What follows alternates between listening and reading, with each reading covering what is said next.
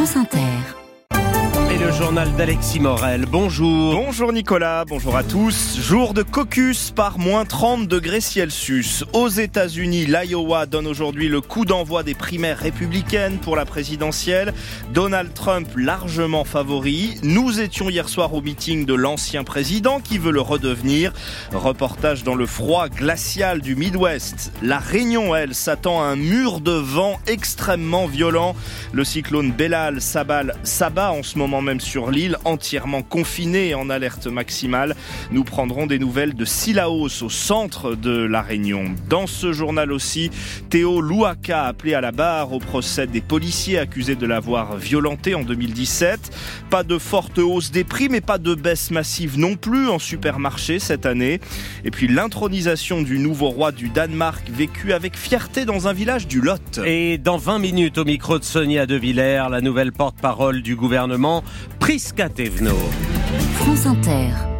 Donald Trump, Nikki Haley ou Ron DeSantis? Trois candidats, un grand favori, deux challengers pour l'investiture républicaine en vue de la présidentielle américaine de novembre. C'est donc aujourd'hui que la compétition interne démarre, début des primaires avec une première étape dans l'Iowa où l'on retrouve Sébastien Paour. Bonjour Sébastien. Bonjour à tous. Vous êtes à Des Moines, capitale de cet état où se déroule donc ce premier rendez-vous électoral chez les conservateurs. Ça va passer par ce qu'on appelle des caucus. Euh, comment ça fonctionne? Alors un caucus, ça n'est pas une journée de vote euh, classique de 8h à 19h avec un vote à bulletin secret dans un bureau désigné. C'est une réunion qui peut avoir lieu dans une école, une caserne de pompiers, un hangar, une église ou même tout simplement chez quelqu'un. C'est à 19h dans les quelques 1700 circonscriptions. On se retrouve avec des représentants des candidats. Chacun fait l'article de son champion. On palabre et chaque participant écrit son choix sur un bout de papier. Il faut juste être enregistré au Parti républicain. On peut même le faire le jour même. Et ensuite, eh bien, on fait le décompte des papiers sur place et on transmet à la direction locale du parti à des moines qui annonce le nom du vainqueur des caucus dans le froid et sous la neige. Hein. L'Iowa subit une tempête hivernale dantesque qui pourrait bien d'ailleurs avoir un impact sur la participation du jour. Même si le suspense est mince, les sondages donnent Trump très largement en tête chez les républicains, loin devant l'ex-ambassadrice à l'ONU et le gouverneur de, de, Floride, Nikki Haley et Ron DeSantis. Et c'est comme d'habitude très sûr de lui que l'ancien président tenait hier soir son dernier meeting. Vous y étiez, Sébastien? Il fait moins 28 au thermomètre et Trump est attendu dans 3 heures, mais Grace, 19 ans, fait la queue dehors avec ses copines. C'est comme aller voir Taylor Swift si j'étais une fan. Pourquoi ne pas aller à un spectacle gratuit à deux pas de chez moi? Vous voyez ce que je veux dire? C'est l'une des personnes les plus connues au monde. Sur scène devant les casquettes floquées 45 et 47 comme s'il était le précédent et déjà le prochain président, Trump enjolive les sondages. Il dit qu'il est à 71% devant Nikki Haley et Ron DeSantis à 11 et 9% alors que les enquêtes le donnent à 48. Mais ceux qui sont là comme Robin lui sont acquis, même inculpés dans quatre dossiers. Les gens pensent que la personnalité de Trump est trop folle ou que son ego est trop développé. C'est vrai. Mais vous savez quoi? C'est ce qu'on veut. On veut la puissance, le leadership, la gouvernance. Et c'est ça Trump. Le milliardaire a plus que jamais la main sur le Parti républicain. Le voici maintenant face aux électeurs pour la première fois depuis qu'il a quitté la Maison Blanche. Sébastien Paour dans l'Iowa. Résultat de ces caucus la nuit prochaine. Les primaires républicaines se poursuivront ensuite jusqu'en juin. Et si vous vous posiez la question, côté démocrate, on vote par correspondance. Et là, il y a encore moins de suspense, Biden étant candidat à sa réélection. Au Proche-Orient, après 100 jours de guerre entre Israël et le Hamas, le Hamas justement diffuse une nouvelle vidéo d'otages israéliens. Deux hommes, une femme qui demandent aux autorités israéliennes d'agir pour leur libération. On ne sait pas quand ces images ont été tournées. Plus de 130 otages seraient encore aux mains du groupe islamiste, tandis que le bilan des victimes palestiniennes frôle désormais les 24 000 morts dans la bande de Gaza, toujours selon le Hamas. Il est 7h34, un monstre de vent et de pluie s'abat en ce moment, Alexis, sur la Réunion. Le cyclone Bellal qui touche directement l'île française de l'océan Indien depuis une bonne heure maintenant, avec déjà des pointes à plus de 200 km heure sur les hauts. On s'attend à des vagues d'au moins 8 mètres et dans l'intérieur des terres, des crues pas vu depuis des décennies. Phénomène donc d'une violence rare, prévient Météo France, d'où le confinement strict des 870 000 réunionnais, y compris les services de secours. Personne n'a le droit de sortir pendant toute la durée de l'alerte violette, une première à la Réunion. Nous avons pu joindre il y a quelques minutes Frédéric Ségard, euh, il est l'adjoint au maire de Silaos dans le centre de l'île. On est au maximum des foutoirs euh, de rafales de vent. Là, en fait, ce sont des, des poteaux que je surveille d'ailleurs, des poteaux électriques de l'alimentation principale du cours. Il y en a six devant moi qui sont des témoins et dont j'espère qu'ils ne vont pas disparaître. Et puis c'est un groupe d'arbres, un groupe d'arbres qui progressivement disparaît. Lui, par contre, avec des branches qui s'arrachent et peut-être euh, jusqu'à disparition. on, verra. On surveille le, le, fracas dans, dans ce groupe d'arbres. Voilà ce que j'ai devant moi en ce moment. C'est extrêmement dur euh, psychologiquement à supporter parce que c'est la vie de chacun qui est potentiellement, euh, soit matériellement, soit physiquement euh, mise en danger et c'est psychologiquement très dur à supporter pendant des heures et des heures. Voilà. Frédéric Segar à Silaos au téléphone de Béatrice Duguet. 27 000 foyers sont déjà privés d'électricité, 55 000 autres euh, d'eau.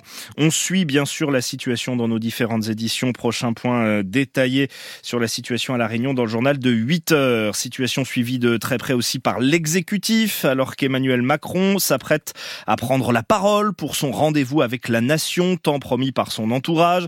Ce sera sous la forme d'une conférence de presse demain soir à l'Elysée et en direct à la télé à partir de 20h15.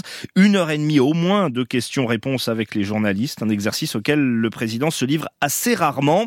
D'ici là, il va tenter de rassurer ses propres troupes après les sérieux doutes exprimés sur la loi immigration et la composition du nouveau gouvernement. Réunion ce soir avec les députés de la majorité. Trois policiers sur le banc des accusés à Bobigny. C'est la deuxième semaine du procès de l'affaire Théo devant les assises de Seine-Saint-Denis. En 2017, le jeune homme avait reçu un violent coup de matraque à l'anus. Sept ans plus tard, il souffre encore de lourdes séquelles. Son audition est prévue aujourd'hui à la barre et elle s'annonce délicate, Charlotte Piret. Jusqu'à présent, la Cour a entendu les mots des policiers mis en cause, ceux des enquêteurs de l'IGPN, ceux des experts venus rendre compte à la barre jusque dans les détails les plus intimes et parfois les plus humiliants, les séquelles des blessures à l'anus du jeune homme. Aujourd'hui, c'est à lui, ancien footballeur après avoir arrêté l'école en classe de première, de mettre des mots sur les faits dont il a été victime. Euh, le rôle de la victime, c'est de raconter les choses telles qu'elle l'a vécues. Maître Antoine Veil, son avocat. Je rappelle qu'il est atteint de ce qu'on appelle un préjudice permanent, dans une zone qui atteint aussi sa psychologie, sa confiance en lui-même, euh, sa capacité à faire du sport. Une confiance en lui également mise à mal par l'ampleur de l'affaire dans les médias, mais aussi sur les réseaux sociaux. Dominique Sopo, président de SOS Racisme, venu assister à l'audience, s'en souvient. Nous sommes sur une personne qui a subi des violences extrêmes, qui ont donné lieu à une méchanceté euh, à travers euh, des blagues, des euh, montages vraiment d'une saloperie humaine assez rarement égalée. Et aujourd'hui, Théo vit un procès qui est un marathon, qui est évidemment extrêmement dur pour lui et pour sa famille. Sa famille très présente et protectrice depuis le début de ce procès, mais cet après-midi, c'est seul que Théo Luaka devra s'avancer à la barre. Verdict attendu vendredi. Quel prix en rayon cette année? Après 20% de hausse en deux ans dans l'alimentaire C'est aujourd'hui que ça se joue. Dernier jour de négociations commerciales entre les grandes surfaces et leurs fournisseurs, en tout cas une partie d'entre eux, les moins gros. Cette date limite arrive bien plus tôt que d'habitude, comme l'a voulu le gouvernement, en espérant ainsi une répercussion plus rapide pour les consommateurs si des baisses de prix sont décidées. Mais Agnès Soubiran, il ne faut pas s'attendre à, des résultats mirobolants. La grande distribution aime soigner son image de défenseuse des petits producteurs. Il faut dire que ces entreprises ne représentent que 10% de leur chiffre d'affaires. Et pourtant, cette année, après deux ans d'une inflation alimentaire galopante et face aux exigences politiques, la pression est palpable. Les fournisseurs veulent continuer à passer leur hausse quand les enseignes exigent des baisses.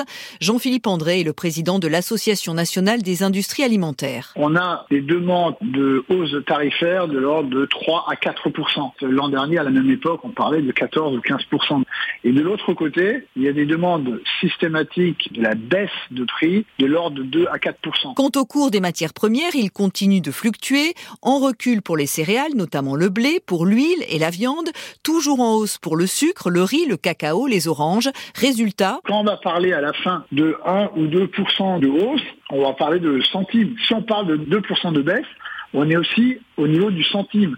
Donc je pense que on pourrait avoir comme objectif, au moins du point de vue psychologique de la part du consommateur, qu'il puisse se rendre compte que la phase d'inflation qu'on a connue depuis 18 mois, eh bien on en est sorti. Tous en tout cas sont d'accord sur un point, les prix ne redescendront pas au niveau d'avant l'inflation. Et voilà des tarifs qui n'avaient pas augmenté depuis 7 ans, ceux du Louvre. L'entrée au musée le plus visité du monde passe aujourd'hui de 17 à 22 euros pour couvrir, dit la direction, les coûts liés à l'énergie et aux années de crise sanitaire. Il est 7h40, ils étaient 100 000 hier dans les rues de Copenhague. Les Danois ont acclamé leur nouveau roi, Frédéric X, accède au trône après l'abdication de sa mère Margrethe. Et cet événement a une résonance particulière à 1800 km de là en France, dans le Lot, où la famille royale danoise possède depuis les années 70 un château et un vignoble dans le village de Luzèche. Sur place, le reportage de Guillaume Fariol. C'est un charmant village au bord du Lot avec sa tour de guet médiévale, ses façades en pierre et son grand drapeau danois déployé sur la mairie en l'honneur du nouveau roi Frédéric et son épouse bien connus ici. On peut les voir au bord du Lot, euh, ici dans le village. Ça a l'air d'être quelqu'un qui se croit pas au-dessus des gens et je pense que ça sera peut-être un bon roi, ouais. Mais après, on, bon, on va pas aller leur taper la bise et leur payer un verre. Ça reste quand même la famille royale. Mais les plus appréciés restent l'ex-reine Margrethe et celui qui était son mari, feu prince Henrik, enfant du pays. J'ai fait son gâteau pour ses 80 ans. Gabriel, le boulanger, n'est pas prêt de l'oublier. Tout le monde ne fait pas des gâteaux pour les gens de cette haute. Je suis fier d'avoir au moins fait ça. Une famille très appréciée, surtout qu'elle fait tourner l'économie locale. Oui, parce que ça attire aussi des touristes danois. Moi, il m'est arrivé d'en avoir parce que je fais chambre d'hôte. C'est super. Et ça, le maire de L'a bien compris. Longue vie au roi, oui, longue vie au jeune roi. Bernard Piazer, heureux d'accueillir chaque été la famille royale. C'est une famille qui participe à la vie du village. Là, en l'occurrence, donc nous avons fait un appel aux dons pour euh, la réhabilitation de la tour. La reine vient de nous faire un don de 10 000 euros. Bien sûr que c'est intéressant pour nous. Sans oublier le vignoble réputé des monarques, 24 hectares. Certains amateurs font spécialement le détour, sans même en connaître les propriétaires. Enfin, mi-saison, il n'y a déjà presque plus de suspense en tête de la Ligue 1 de foot. Le PSG prend le large. Après sa victoire 2-0 hier soir à Lens, les Parisiens sont désormais 8 points devant Nice, leur dauphin. Merci Alexis Morel.